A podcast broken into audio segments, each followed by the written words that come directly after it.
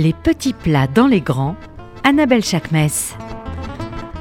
Bonjour à toutes et à tous, vous êtes sur RCJ 94.8 et vous écoutez les petits plats dans les grands. Alors ce matin, je vous cache pas que la régie est blindée car nous avons autour de nous à peu près qui, ce qui se fait de meilleur en gastronomie juive à Paris. Sarah Murat, bonjour. Bonjour Annabelle. Vous êtes la cofondatrice de Bab Kazana et vous nous ça. avez apporté des, de la Des folie. petites choses. Non, des petites choses. Vraiment pas grand chose. En plus On a une mouna de Rosh Hashanah, Ouais, on a de la vrai. harissa, on a des rouguelas. Ouais, euh, des petites choses, des petites douceurs avant, Génial. avant la fête. Vous êtes venue avec votre sœur. Ouais. Alors présentez-moi votre sœur. grande Et ben ma grande sœur, Stéphanie Harari. Euh, voilà. Qu'est-ce Elle- que fait Stéphanie dans la vie? Alors, je suis traiteur à domicile Mhm. au départ et euh, depuis le confinement, j'ai une page où je transmets mes recettes. Qui cartonne, Euh, faut bien ouais, dire. en ce moment, j'ai, j'ai beaucoup d'abonnés et, euh, et voilà. En gros, c'est ça. Moïse Fez, bonjour, merci d'être avec nous ce matin sur RCJ. Bonjour Annabelle. Alors racontez-nous, parce que vous vous, vous, vous, avez commencé avec des trucs où potentiellement c'était border border, on appelle ça des lobster rolls. Du, du- ben, voilà, Pas très cachère. vous en dit pas, pas Ouais. très cachère. En revanche, vous êtes aujourd'hui pour moi la référence de la smoked meat parisienne. Merci. Pourquoi? Pourquoi avoir, ce- pourquoi ce revirement de situation? Euh, ben, après trois ans où, où j'ai développé Homer Lobster, je voulais absolument toucher, euh, me lancer dans un autre produit qui représente un peu euh, la côte est des États-Unis, un produit emblématique en dehors du burger.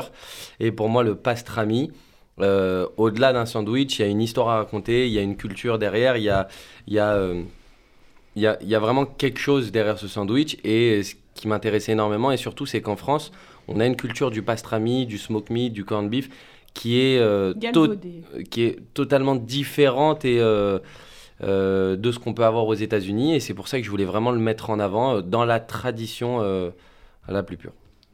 On a aussi avec nous ce matin French Toast, Nathalie, French Toast in Tel Aviv, l'Instagrammeuse euh, par excellence. Alors, bonjour, Bonjour, comment ça va? Très bien et toi? On se tutoie bah, on se tut- bah, En fait, on se tutoie tous, puisqu'on Bah se tutoie dans la vraie Parce que là on se Ouais. voit, mais c'est bizarre. non, mais on se C'est vrai tutoie que tu nous as fait tous bugger. Je vous ai mis en angoisse. Euh, Nathalie, explique-nous un peu le, le propos de ton Instagram, de ta page. Alors mon Instagram a été créé quand je vivais à Tel Aviv. Euh, J'ai fait mon alia en 2014. Je suis restée à Tel Aviv jusqu'en 2007. Et en fait, j'avais créé cet Instagram pour euh, promouvoir euh, la gastronomie euh, israélienne. Enfin, Ce que euh, tu fais toujours. hein. Ce que je fais toujours. Et depuis que je suis rentrée en France, je continue entre, entre la gastronomie française que j'adore depuis toujours et, euh, et cette euh, cuisine méditerranéenne que j'adore. Donc voilà. Et qui est l'essence même de, de- de- de ta vie. Enfin, on peut dire que Oui. c'est-. Parce que s'il y a une garante de la recette du houmous, c'est bien elle, je peux vous dire, elle déconne pas. Hein. On blague pas avec le Non, on houmous. blague on pas blague- ni avec le houmous, ni avec la challah, ni avec la trina. C'est trois sujets très importants. Alors, si je vous ai tous fait venir ce matin, c'est que déjà, je vous aime beaucoup et que je voulais que vous nous parliez de votre façon d'envisager les fêtes, que ce soit Rosh Hashanah, surtout là à venir, ou Kippour, euh, dans, quelques, dans quelques jours aussi. Sarah, comment ça se passe, Rosh Hashanah, chez les Murat Alors, chez les Murat et chez la Mouyal, parce qu'on est donc il y a deux parties de famille. En fait, nous, on est, on est euh, généralement, enfin, je fais des fêtes régulièrement. En fait, Chez ma grande moi. sœur. Ouais. Voilà, La c'est elle qui reçoit. On, Ouais. on a, on a, notre mère habite pas ici, elle habite à Tel Aviv. Donc, euh, généralement, les fêtes, on les fait ensemble. Et c'est cool aussi. Bah, après, on reçoit aussi des membres de la famille, des amis. C'est assez, euh, on est assez nombreux, c'est assez chaleureux. C'est, voilà. Et c'est, euh, je pense que Rosh Hashanah, c'est, c'est, c'est aussi synonyme de générosité, d'abondance, etc. Et pour le coup, Steph, elle sait très bien faire ça. Donc, c'est vraiment des, des immenses tables très belles, très généreuses qui vraiment célèbrent Oui, comme un je- premier jour de l'année. J'essaye de me freiner un peu chaque année, mais en vrai, j'arrive Pourquoi pas. se freiner quand Non, on est comme toi et qu'on fait la toujours en fin de repas bien et qu'on voit tout ce qui reste, qu'on dit bon, là j'ai un peu exagéré. Alors Euh, justement, Stéphanie, qu'est-ce qu'on peut faire avec les restes? Euh, ben, il y a trois. En fait, il y a, il y a deux soirs et deux midis, donc forcément, euh, ça va pas se perdre, mais euh, ça sous dépend de, de- ce, qui est, ce qui est frais. En tout cas, non, on peut pas trop garder. Mais après, euh, si c'est du poulet, on peut en reconditionner en salade. Enfin, il y a plein de choses à faire. Et puis mais- inviter des amis, toujours des, inviter a des gens, toujours- la porte est ouverte. Ouais. Mais vous avez un truc, vous, enfin la famille en général, que ce soit toi Steph ou, ou toi Sarah, vous avez un truc hyper euh, euh, rassemblement quoi, Euh, très euh, vraiment avoir les gens autour de vous. Vous aimez Bah, ça C'est- pour moi, c'est synonyme de ça. En fait, on n'a on pas grandi dans une, enfin, on a grandi dans une famille euh, juive traditionnaliste, Mhm. mais euh, pas spécialement, enfin pratiquante, mais euh, en fait pour nous c'était, enfin Shabbat et les fêtes c'était vraiment synonyme de, de, se rassembler, de réunir et, et, et, de, et de, faire plaisir. Donc c'est c'est c'est vrai, c'est enfin c'est la signification qu'on en garde et c'est ce qu'on a aussi envie de transmettre. Euh, à nos autres. enfants, ouais, Mm. aux autres, à nos enfants. Alors Steph, quand tu me parles de recycler le poulet en salade, qu'est-ce qu'on peut faire? Bah, normalement, le, le premier soir, on fait toujours. Enfin, moi, j'ai comme tradition de faire un couscous sucré, donc euh, à base de. Avec Non, il faut que tu détailles là. là, là, là. Alors, euh, c'est une coutume euh, d'abord de ma grand-mère euh, du côté de mon père, parce comment marocains. Euh, Mamie Sarah. Tout le monde à Lyon la connaît. Elle s'appelle Lala Sarah, pour être plus précise. Donc, c'est quelqu'un qui est assez connu euh, à Lyon. Et euh, elle avait pour coutume de faire et le couscous sucré et le, ch- le, le chou. Je ne sais pas si vous avez entendu parler Non, de la tradition raconte du chou. chou. C'est du chou euh, cuit euh, très très longtemps avec de la viande et qui, enfin, c'est un truc. enfin, moi, quand j'étais petite, je m'en approchais pas. D'accord. C'est des choses auxquelles On je, est comme je un délire de pas. Mloria avec l'odeur Euh, ou non, non, non, non, non. De soupe au chou, plutôt. D'accord, Voilà, mais euh, Mm. mais, euh, mais voilà, c'était sa tradition à elle. Et donc moi, j'ai gardé le couscous sucré, je suis pas très fan du chou. Euh, et donc euh, il y a souvent donc du poulet un peu rôti. Et le lendemain, euh, bah, soit on, le rôti- on, on fait une petite salade avec, enfin un truc un peu plus frais comme c'est pour le midi, avec de l'avocat, enfin des choses un peu classiques. C'est assez long à expliquer. Et le couscous sucré, la sauce qu'il Alors, en fait, il y, a, il y a plusieurs, il y a plusieurs choses. Il y a déjà une confiture d'oignon, il y en a qui mettent la confiture de carottes aussi. Il y a des amandes qui sont euh, euh, frites, euh, ou alors des amandes effilées. Qu'est-ce que je mets? Des abricots. En fait, la règle dans ma famille, c'est surtout, on évite tout ce qui est noir. Il y a pas- Pourquoi? C'est, c'est une- En fait, c'est, euh, je pense que c'est plus superstition. On commence la, la nouvelle année avec tout ce qui est blanc, le sésame. On va pas mettre de pruneaux dans le couscous sucré alors que d'habitude on en met. On met pas de poivre noir, jamais. C'est que du poivre blanc. C'est très superstitieux. Alors moi, vous savez, je suis une vraie ashkénaze. Tu me dis un truc pareil, c'est tranquille. Dimanche soir, si ma mère, elle a déjà fait à manger et qu'elle nous écoute, c'est bon, je lui fais tout refaire. Il n'y a pas tu crames les poivrons, il n'y a pas tu, il n'y a rien. Non, non, mais ça va loin. Mais par contre, du côté de mon mari, la tradition, c'est de manger une kaila, donc le truc noir. Alors, Ouais. euh, c'est un peu. Peut-être tu peux manger ailleurs. Moi, j'essaye toujours de lui faire plaisir, en tout cas. C'est Donc, il y a vrai toujours quelque chose euh, pour faire plaisir un peu à tout le monde. Bah, génial, Voilà. génial. Moïse Fez, c'est quoi la tradition de Rosh Hashanah chez les Fez Déjà, on reçoit. J'ai toujours grandi, euh, j'ai toujours grandi avec des grandes tables. Ça, se passait toujours chez moi, chez mes parents. euh, c'est c'est des grandes tables, c'est la porte est ouverte. C'est mon père, il est très dans le style. euh, il va croiser un ami, bah viens à la maison ce soir. Ok. Voilà. Et euh, Genre, il te fait la fin de dernière minute ouais, ouais, ouais, ouais. Donc D'accord. des fois, on rajoute des chaises en plus. C'est euh, la porte ouverte. Et à euh, toutes les fenêtres. Ouais. Ok. Et c'est c'est des grandes, grandes tables. Euh, et nous, ben, Rosh Hashanah, euh, c'est la Pkeila. Donc euh, c'est vraiment noir. Voilà. Mais là, c'est noir, ouais, noir, ouais, noir c'est ça, le ce que je dis. Parce que bah, nous, ça a toujours été ouais, faire rentrer l'année avec les épinards. moi, moi, je suis tunisien à 100%. Donc, il n'y a pas de sucré, à part pour les desserts. Ouais. Mais, mais ouais, en vrai, c'est la Pkeila. Et en général, ben, le lendemain, moi, pour nous, c'est pour ça qu'il y a deux soirs à Rosh Hashanah. Le lendemain, ben, on fait tous les restes. Et en plus, euh, on rajoute euh, des rôtis, des trucs comme ça. Alors pareil, comment on accommode euh, un reste de Kaila? Parce que la vérité, euh, c'est en dax. Hein. Tu le manges le midi? Le lendemain midi? C'est c'est meilleur. Ouais. Mais tous les plats mijotés sont meilleurs sûr, le ouais. lendemain midi, en sûr. vérité. Ah, mais moi, par exemple, tu m'as dit le reste de ton poulet. Le lendemain, j'en fais un sandwich de folie. Bah ah bah oui, ça. surtout toi. Le... Non, mais le- tu, tu fais un sandwich le lendemain midi. La Kaila en sandwich, Non, sérieux non, non, non, Ah, non. Le- je parle de son poulet rôti. Ah, je parle de. d'accord. Non, non, pas la Pkaila. Alors, Mais euh, voilà. justement, on a avec nous une auditrice qui a une recette de Kaila.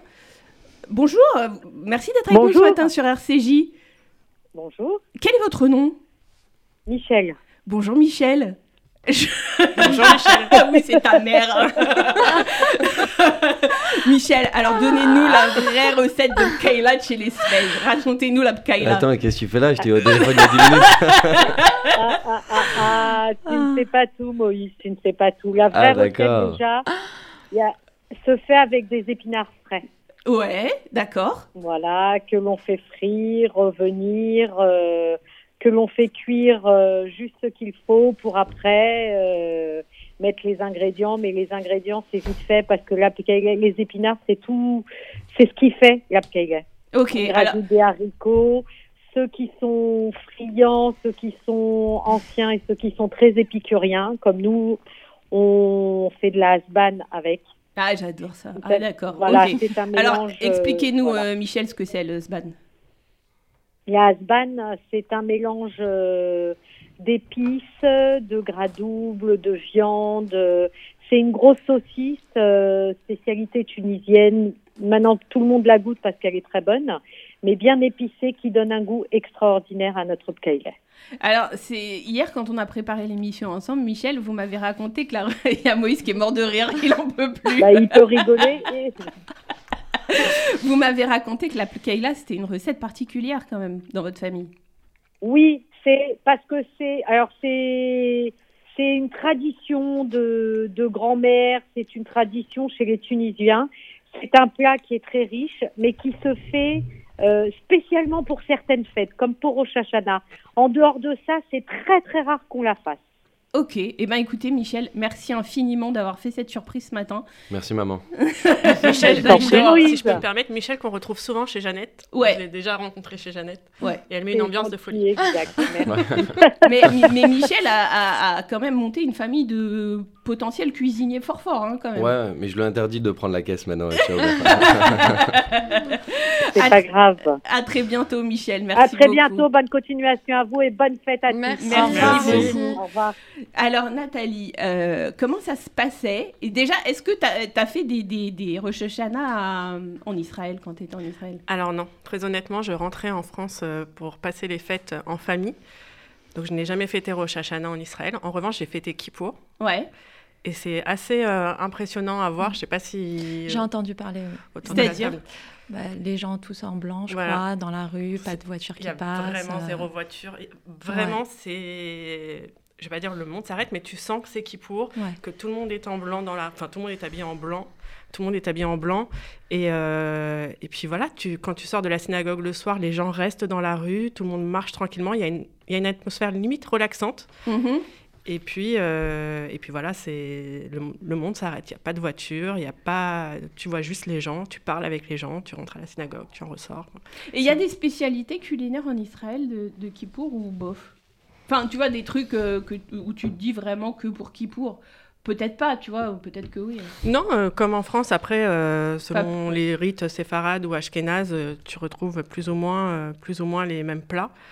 Euh, Chez toi, par exemple, dans ta famille. Ah ben, chez moi, moi, ma mère, euh, que j'embrasse, qui nous écoute sûrement, euh, et de Constantine. Et donc, bah, pareil, souvent, c'est euh, euh, le couscous au beurre. Et mon père, c'est un rite marocain. Alors, je ne sais pas s'il existe ou c'est juste dans ma famille, mais euh, on rompt le jeûne avec un café euh, Ah ouais. et du jaune d'œuf monté avec du sucre. Ouais, du- Ah Ah, c'est Voilà. très drôle parce que ça ressemble. C'est des œufs battus. Oui, Des œufs c'est battus, ça. voilà. Ouais. Et ba- battu- c'est comme une sorte un de truc de sabayon. Ça. Ouais, c'est Ouais, très tunisien, très- les œufs écoute, battus. euh, voilà. Chez, chez- pourtant, mon père est né au Maroc, mais euh, Ouais. on rompt le jeûne euh, avec. Euh, je suis un peu tunisienne et que je le sais pas. mais, euh, mais voilà, on boit un café euh, et on rompt le jeûne avec des gâteaux, euh, des gâteaux sucrés. Et Rosh Hashanah, dimanche, il y aura quoi sur, ta, sur la table de tes parents? Eh ben écoute, alors euh, pour, euh, pour la prière, généralement mon père fait euh, cuire tous les légumes au four avec de la cannelle et d'autres épices. Ouais. Et euh, alors ça, ça fait un petit bout de temps que j'en ai pas mangé et je rêve d'en manger. C'est un rite constantinois. Enfin, c'est un plat. Alors, je- excusez-moi pour l'accent. tout de suite là. C'est du tober. Je sais je sais pas si je l'ai bien prononcé Ouais. d'ailleurs. Ah, c'est je une viande, c'est du paleron. Tu connais? D'accord Non, je connais pas. C'est du paleron, mais cuit presque 24 heures avec beaucoup d'oignons. Et donc, c'est une viande très, très sucrée. Et donc, c'est un plat très sucré euh, pour que l'année soit, Douce. soit très douce. Et ma grand-mère nous le faisait euh, chaque, euh, chaque année pour Rosh Hashanah. Et c'est un plat que j'aimerais bien remanger euh, là. Mais sinon, c'est très classique. Ta mère a la recette? On a la recette, ouais. Ouais, Mais je suis sûre que en tu fait- le dis pas bien. Je suis sûre que ça se dit pas Tauber. Genre, je pense Bear. que tu. De beurre. Dis-le bien. Bear. Non, ah, tu, tu Vas-y, fais exprès. De beurre Bear. Non? Tu fais exprès de me le faire. Non, je Ah, crois c'est qu'elle est en train d'essayer de... C'est Ah, pas tu le connais le ça? Absolument pas. Ah, d'accord. Mais j'avais envie de te, sentir en galère de. Ah, mais j'ai répété cinq fois. Alors, on a, on a normalement. une autre auditrice qui va nous donner aussi des astuces pour préparer un repas euh, rapide, on va dire. Bonjour, merci d'être avec nous ce matin sur RCJ. Bonjour. Alors, elle, elle va te donner des astuces. Alors attends, elle m'a raconté un truc hier quand on a préparé l'émission qui était très intelligent, j'ai trouvé. Et je me suis dit que ta sœur devait partager avec Ah, nous des bien anecdotes. Ah, mais c'est rempli de surprises, j'ai compris. Michel Drucker. Ah ouais. Alors Virginie, raconte-nous toi, comment tu prépares un repas de Rosh Hashanah ou Ah de là. Kippour Alors, euh, je voudrais tout d'abord vous dire que je suis une personne très sympathique. mais, mais- car il y a un mais, contrairement au papa de Moïse Non, c'était Euh, sa maman. ou sa maman, je ne suis pas euh, très friand de recevoir beaucoup de gens chez moi et je ne cuisine pas. Non, elle a pas formulé ça comme ça hier du tout. Elle a dit Bon, alors, je vous dis la vérité, c'est qu'en fait, euh, j- j'adore bien manger, j'adore être à de belles tables, mais c'est vrai que moi, je ne cuisine pas parce que j'aime pas spécialement ça, comme le Sénat. Et euh, je trouve que c'est beaucoup, beaucoup, beaucoup de temps, beaucoup, beaucoup de travail, et que finalement, les gens euh, ne me félicitent pas assez. Mais elle a dit qu'elle était très sympathique au Non, début. mais c'est honnête, c'est honnête, c'est honnête, c'est honnête. Non, alors je vous dis C'est la honnête. vérité, elle a C'est pas honnête. formulé ça comme ça du tout hier. Elle m'a dit la vérité, c'est une tanasse. Je les vois galérer comme pas possible. Pourquoi? Pour qu'après ils mangent tout dans 5 minutes et que rien ne se passe. Voilà, il y a pas de merci, il y a pas de bonjour, il y a pas d'au revoir. Donc en fait, Voilà. je vais commander. Donc tu commandes où? Elle commande Donc, je souvent. commande. Très souvent. Oui, je ok. commande très souvent. Donc ouais. tu manges cachère. Donc que- quelles sont tes recommandations de, de traiteur ou de Écoute, je vais, je vais être très très classique. Hein. Je commande euh, bah, chez les plus connus, euh, Bozen, euh, Coyce dans le 12e, euh, Jap, Chinois, pizza, hamburger. euh, voilà. Donc, Pour les euh, fêtes donc aussi vrai je. Non, Ah, c'est Pour les fêtes, je vais chez mes parents et chez mes Elle est magnifique, elle est Je- magnifique. je- J'amène de belles fleurs, je pose les pieds sous la table et voilà. Elle ramène bien. des tupperwares aussi. Allez, big Ouais, il faut les remplir. Bah oui, il faut les remplir les tupperwares. Alors, gros big Voilà. up à Dolly qui doit nous écouter. Tout à Alors, fait. euh, franchement, Mais c'est Samy qui cuisine, sache-le. c'est Samy Oui, et Dolly qui reçoivent. Ouais, exactement. D'accord, ok. Mm. Bon, bah, gros bisous, Virginie. On viendra tous chez toi ce week-end. Ouais. Tous. On a d'avoir ce que t'as journée. préparé. À très vite. Salut, Virginie. Moïse, on parlait tout à l'heure des smoked meat. Ouais. C'est important de garder nos, nos, bah, nos, nos- nos histoires parce que nos histoires et nos, nos recettes, c'est notre culture, on est d'accord. Complètement. T'as as monté toute une gamme d'épiceries annexes qui Ouais. sont l'essence même de ce que sont les délicatessen à New York. Ouais.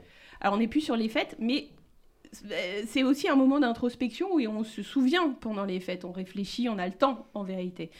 Parle-nous de cette envie de, de partage de l'histoire. Parce que cette gamme d'épiceries, là tu nous as amené les épices à pastrami. Ouais. Moi, des épices comme ça, j'en ai jamais vu en France. C'est-à-dire quelqu'un qui pousse le délire jusqu'à réfléchir les épices pour faire la saumure du pastrami ou de la smoked meat, j'ai jamais vu. Et Ah. raconte. Bon alors déjà, euh, c'est une culture ashkénaze. Moi, je suis 100% tunisien, donc Non, mais dû- c'est bien Mazel Tov, c'est bien Non, pour une fois qu'il y en a un qui vient chez WAM, tu vois. mais, mais j'ai dû, euh, si tu veux, j'ai cherché vraiment à comprendre d'abord euh, toute l'histoire et tout le process de A à Z. En fait, un pastrami, déjà, c'est pas de la charcuterie ou, Mm. euh, ou de la viande à, juste comme ça. C'est euh, c'est un mélange d'épices. Il y a des épices très particulières.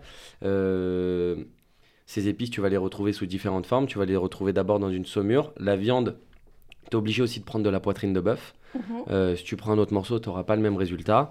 Donc euh, cette poitrine-là, tu es obligé de la mettre en saumure et de la faire mariner minimum 8 jours. Mhm. Et euh, moi, ce que je fais, c'est que tous les deux jours, je pique avec la saumure la viande à l'intérieur pour que ça vienne euh, pénétrer plus rapidement.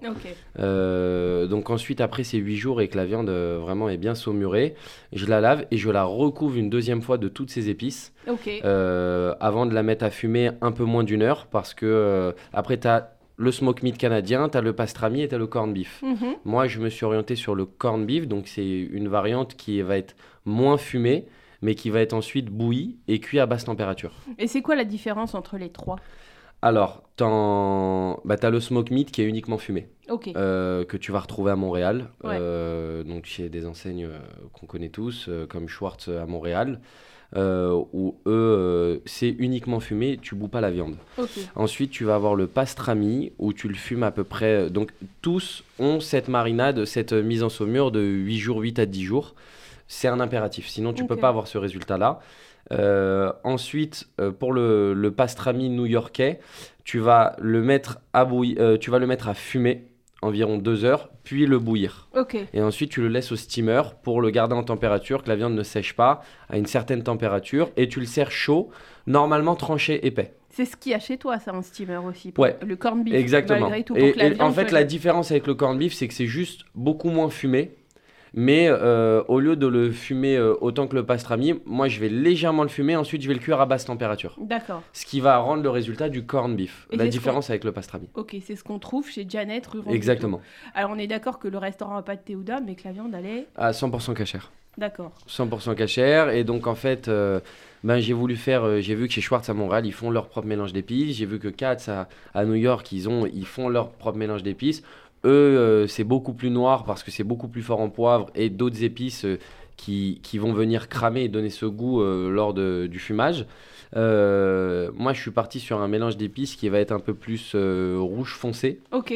Euh, voilà, parce que c'était les goûts. euh, bah, Il y a des pastrami où tu vas retrouver de la cannelle. Moi, j'aime pas ça. Mhm. Donc, euh, donc euh, ouais. je suis plus vanille que cannelle. Oui. Mais Et, là, je euh, vois, sans, sans divulguer, euh, je vois de la graine de moutarde, je vois Ouais. du sel, donc ça, ouais, la saumure. Ouais, ouais. En fait, t'as de la graine de moutarde, t'as du poivre, t'as du sel, t'as euh, graines de coriandre, euh, tu vas y retrouver du fenouil, tu vas. je- Non, non, y a- dis pas tout. Non, non, il y en a 18. D'accord. Donc, ok. Et euh, en gros, si tu veux ce mélange d'épices, euh, comme je voulais pousser le truc à fond, euh, je le fais. euh, il est broyé du- d'une- du- d'un cer- dans un certain format pour la viande et je le broie dans un autre format pour, si tu veux, demain, moi je fais des chips avec mes épices à pastrami. Voilà, là. Euh, trop bon, ça. Chez Jeannette. tomber, Bah, ça donne un Ouais. goût fumé. Euh, et donc, on vend, euh, on vend les deux épices euh, Parce qu'on a une petite tradition que les gens savent pas, Moïse, presque tous les vendredis midi, on mange ensemble. Je sors de l'émission et il y a là chez Janet. Ah. Non, c'est- c'est c'est sublime, il a sorti. Mais en fait, toute la viande est cachère, toutes les viandes. Ça veut Ouais. dire les saucisses de hot dog, elles sont En cachères. fait, bah, les saucisses, je les fais. Quand tu fais un pastrami, tu es obligé de, de tailler la poitrine parce que tu as des morceaux qui vont pas passer et qui vont venir brûler la viande lors de, du fumage et qui vont pas être bons une fois que tu vas couper euh, en tranches.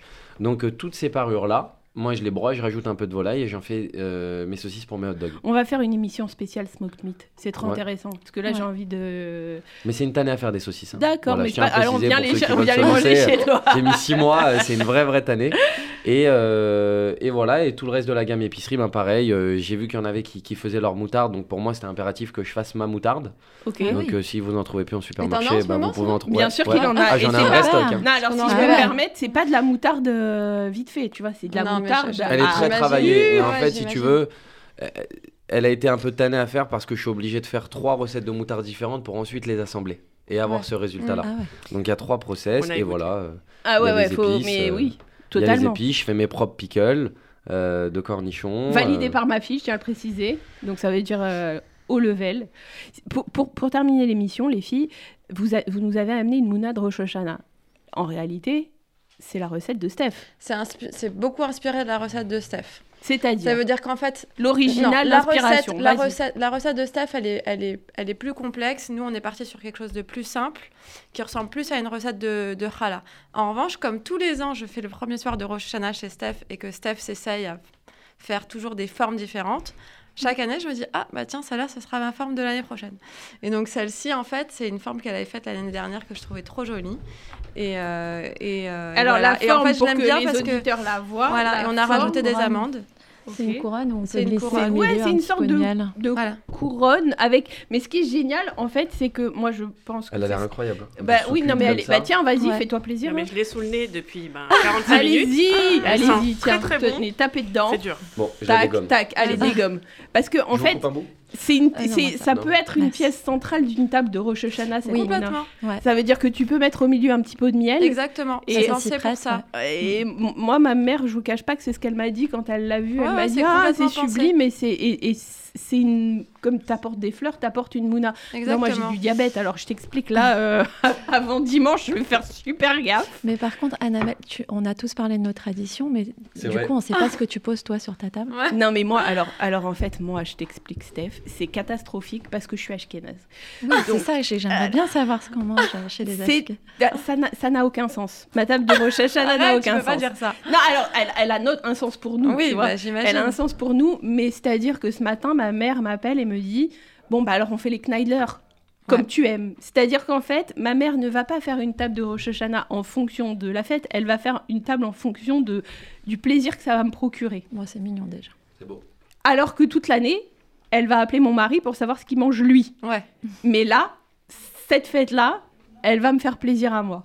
Donc, euh, donc C'est- et les Kneidler, je peux te dire un truc, c'est que je pourrais, si c'était possible, mais c'est pareil avec le diabète, c'est plus compliqué, je pourrais en manger tous les jours. J'adore ça, j'adore ça parce que ma mère, elle fait un bouillon de poule, vraiment. Elle, elle le fait cuire euh, des jours et des jours et des jours. Et, et c'est pas un, un faux bouillon de poule euh, que t'achètes ou tu vois, c'est un bouillon de poule qui est un euh, euh, voilà, qui est un bouillon de poule euh, Tu bois la poule. que tu bois la poule. Et on vient à quelle heure non mais alors par contre, on peut se faire ça pour euh, pour Pessard et on se refait une émission famille pour Pessard. On est là. On est là Ah ouais, on est là. On est tous ouf. là Et alors, plaisir. je voulais terminer l'émission en souhaitant déjà Shanatova à tout le monde, mais surtout en souhaitant à tout le monde d'avoir des amis comme vous, parce que Oh, vous êtes ma véritable Merci. richesse. Arrête. Je vous souhaite. Shabbat Shalom à tous shalom. Et bonne Et fête. Shana. Tova. Shanatova.